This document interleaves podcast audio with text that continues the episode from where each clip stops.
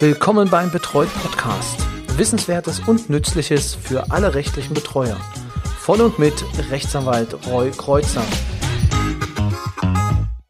Herzlich willkommen zu einer neuen Folge des Betreut Podcasts, des Podcastes für rechtliche Betreuer. Und äh, ja, Sie hören fleißig, das sehe ich an den Abrufzahlen, die auch immer weiter steigen. Das muss man auch dazu sagen. Es gab jetzt eine kleine Delle im Sommer.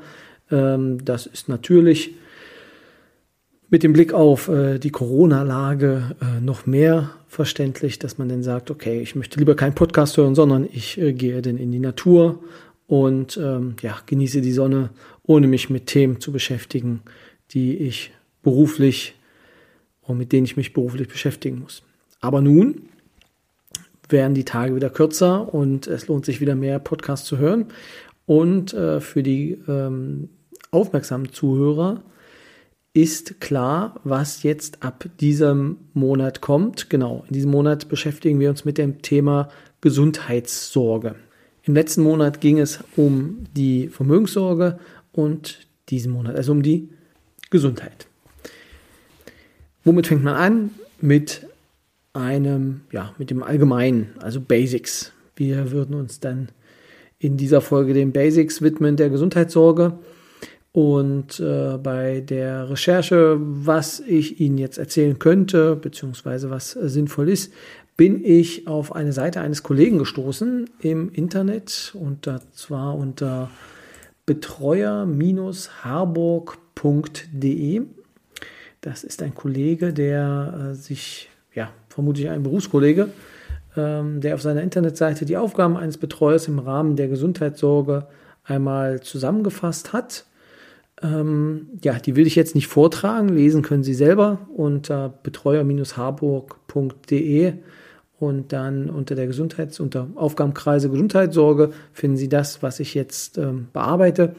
Ich würde das allerdings als Anlass nehmen und ja, meinem eigenen Senf noch dazugeben, was mir denn zu den einzelnen Punkten noch einfällt. Genau. Aber er hat äh, ja so ganz schön so ein bisschen aufgeführt, was denn die Aufgaben wären im Rahmen der Gesundheitssorge. Also daran würde ich mich so ein wenig abarbeiten. Ja, der erste Punkt, den er aufgeführt hat, ist die Auskunftserteilung und Entscheidung über medizinische Maßnahmen. Genau, also der Aufgabenkreis, so schreibt er, der Gesundheitssorge beinhaltet für den Betreuer die Möglichkeit zum Austausch mit den behandelnden Ärzten, Krankenhäusern, Psychologen und so weiter, ohne dass die Entbindung von der Schweigepflicht vorliegen muss. Genau, also das ist natürlich einer der Hauptgründe in der Gesundheitssorge. Sie sind dafür zuständig, dass ähm, ja, der Person adäquat geholfen werden kann, wenn sie selbst dazu nicht in der Lage ist. Im Rahmen der Gesundheitssorge ist es möglich, schreibt er weiter, Einwilligung für medizinische Maßnahmen und Eingriffe für den Betreuten zu erteilen, wenn dieser dazu selbst nicht mehr in der Lage ist. Hier wäre zum Beispiel ein Demenzerkrankter zu nennen, der den Sinn einer medizinischen Behandlung nicht mehr intellektuell erfassen kann. Genau, also das sind sehr oft auch äh, die schwierigen Fälle. Meistens wollen diese Personen nicht ins Krankenhaus, ähm, weil sie natürlich eine ungewohnte Umgebung haben. Und dann muss man halt Überzeugungsarbeit leisten, dass sie dort reingehen, beziehungsweise auch dafür sorgen, dass sie dort verbleiben. Krankenhausaufenthalte, ähm, aus eigener Erfahrung kann ich sagen, ähm, es ist schwierig, gerade von Personen, die wirklich sehr, sehr lange in der Häuslichkeit gelebt haben und äh, die Angst einfach haben, nicht wieder zurückzukehren. Dort ist es halt, also gerade wenn auch nur eine psychische Erkrankung, meinetwegen mit Panikattacken ähm, dazu kommt, dann haben sie wirklich ganz, ganz große Schwierigkeiten im Zweifel dann mit Polizei und mit Notarzt einen Krankenhausaufenthalt zu beginnen. Ich hatte das selbst auch einmal beziehungsweise zweimal bei der Einweisung einer Person, dass dies dann ähm, mit acht Mann und an allen Ecken äh, die Person aus dem Haus getragen werden musste, um sie dann ins Krankenhaus zu schaffen. Also das ist natürlich äh, Hauptaufgabe in der Gesundheitssorge. Kontakt mit den Ärzten und äh, Rücksprache halten, welche medizinischen Maßnahmen notwendig sind und wie man dann weiter verfährt. wichtig, aber da, das ist gebetsmühlenartig. Wer den Podcast länger hört, der wird, dem, dem werde ich das schon mindestens dreimal erzählt haben. Es ist im Rahmen der Gesundheitssorge immer wichtig, ob noch eine Einwilligungsfähigkeit vorliegt oder nicht. Wenn die noch weiter vorliegt, kann natürlich auch der Betroffene selbst gefragt werden, was er denn möchte. Und es ist auch sein vorrangiges oder seine vorrangige Entscheidung, was er tut, es sei denn, es ist ähm, oder die Entscheidung ist auf Basis getroffen, die einem freien Willen nicht mehr zuträglich war. Genau, also wenn er verwirrt ist, geistig verwirrt und dann daraus die Entscheidung trifft, dass äh, jemand vom Sterne Sirius ihm gesagt hätte, diese Operation wäre nicht gut für ihn, dann sollten sie vielleicht auch einschreiten und sagen, okay, ähm, aus meiner Sicht ist medizinisch indiziert, wir sollten es trotzdem tun, beziehungsweise dann, und da sind wir dann im nächsten, die Erteilung von Einwilligungen, dann die Einwilligung in die ärztliche Behandlung geben.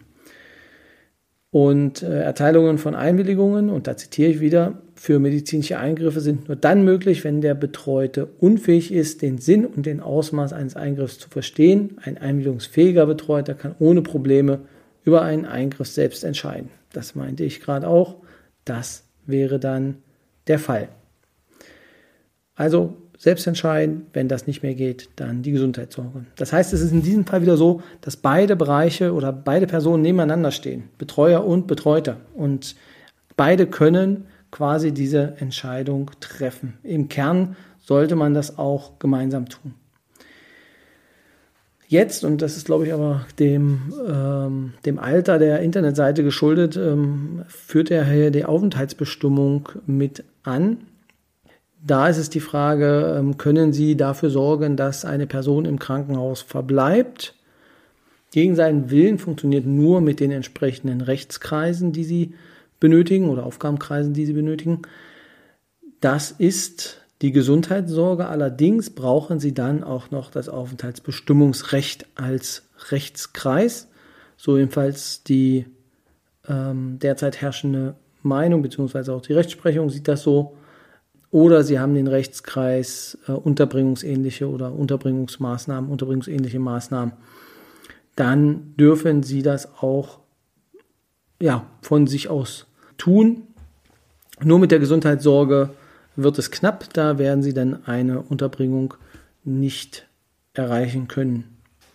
Der nächste Punkt, den er, den er aufführt, ist das Erfordernis des persönlichen Gesprächs des Betreuers mit dem Arzt. Das mache ich an dieser Stelle ganz kurz. Ja, Sie können mit dem Arzt drehen und ja, Sie sollten auch mit dem Arzt drehen. Allerdings müssen Sie nicht hin. Der Kollege führt aus, dass es grundsätzlich bei Standardeingriffen wie PG, Narkose, Magen-Darm-Spiegelung, Tracheotomie oder auch Zahnbehandlung, da müssen Sie nicht hin. Das sehe ich ganz genauso. Das können Sie telefonisch geklären, äh, so klären und dann sich die Unterlagen zuschicken lassen und unterschreiben. Und äh, ja, normalerweise sollten Sie dann spätestens, also ich bin jetzt im, im muss überlegen, 14, 2014 habe ich angefangen, nee, 2015, glaube ich, genau, im sechsten Jahr meiner Betreuertätigkeit. Ähm, also spätestens da sollte Ihnen eine Tracheotomie nicht unbekannt sein, ähm, beziehungsweise auch Narkose, ja, Narkose-Einwilligungen haben Sie denn vermutlich schon öfter auf dem Tisch gehabt. Ein Punkt, den er ja anführt, bei dem ich vorhin bei der Recherche schmunzeln musste, war Begleitung zum Arzt. Ja, grundsätzlich ist die persönliche Anwesenheit des Betreuers beim Arzt nicht notwendig. Genau, also Sie müssen nicht mit ihm zum Arzt gehen. Sie sollten äh, Absprachen natürlich dann treffen mit dem Arzt, ähm, aber das Einzige, wofür Sie sorgen sollten, ist, dass wenn der Betreute speziell ist oder spezielle Anforderungen bei Arztbesuchen hat, weil Panik entstehen kann, dass eine Begleitperson dabei ist, dass sie das mit organisieren. Aber oder ein Fahrer ihn dann halt hinbringt, wenn er den Termin alleine nicht wahrnehmen kann. Aber es ist grundsätzlich keine persönliche Anwesenheit Pflicht.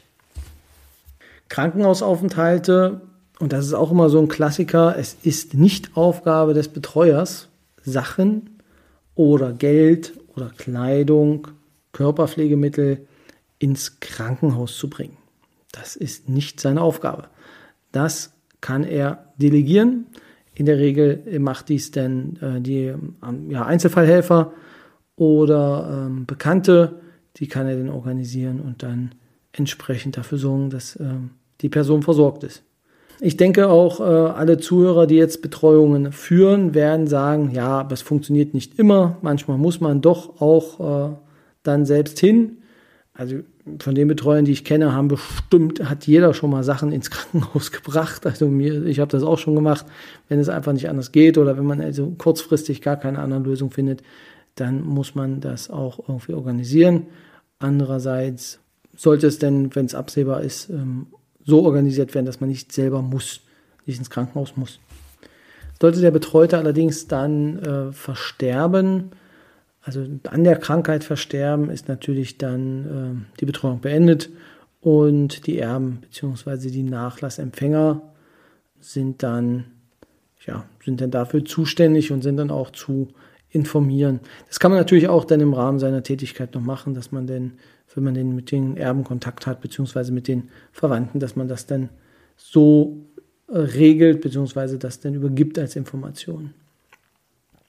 Ein schöner Punkt, den er hier noch aufgeführt hat, ist der hygienische Zustand des Betreuten.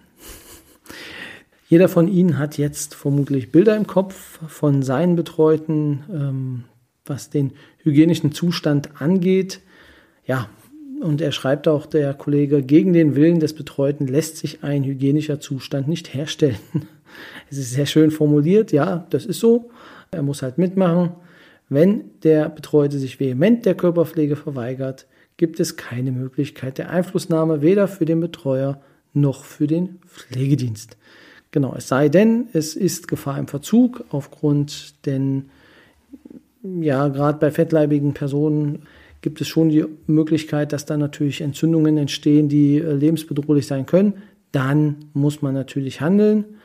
Ansonsten bleibt einfach nur Corona zu danken und eine Maske aufzusetzen, um dann den Geruch in der Wohnung eventuell zu überstehen. Also, das ist auch nicht die Aufgabe in dem Rahmen. Ganz, ganz wichtig ist, äh, also gerade im Rahmen des Krankenhauses äh, und im Rahmen der Gesundheitssorge, das Entlassmanagement. Dafür sind sie nämlich nicht zuständig, sondern das ist dann eigentlich Aufgabe der Klinik, aber sollte nämlich der Patient in eine andere Lebensform entlassen werden als ähm, ja, bei Aufnahme, dann muss der Betreuer halt informiert werden, damit er genug Zeit für die erforderliche Einleitung der Maßnahme hat. Genau, also das ist, ähm, das ist äh, wichtig, dass es immer einen guten Kontakt gibt mit dem Sozialdienst der Krankenhäuser, um diese, äh, ja, um diese Sachen zu regeln. Also, das waren jetzt ein paar Sachen, wofür sie nicht zuständig sind.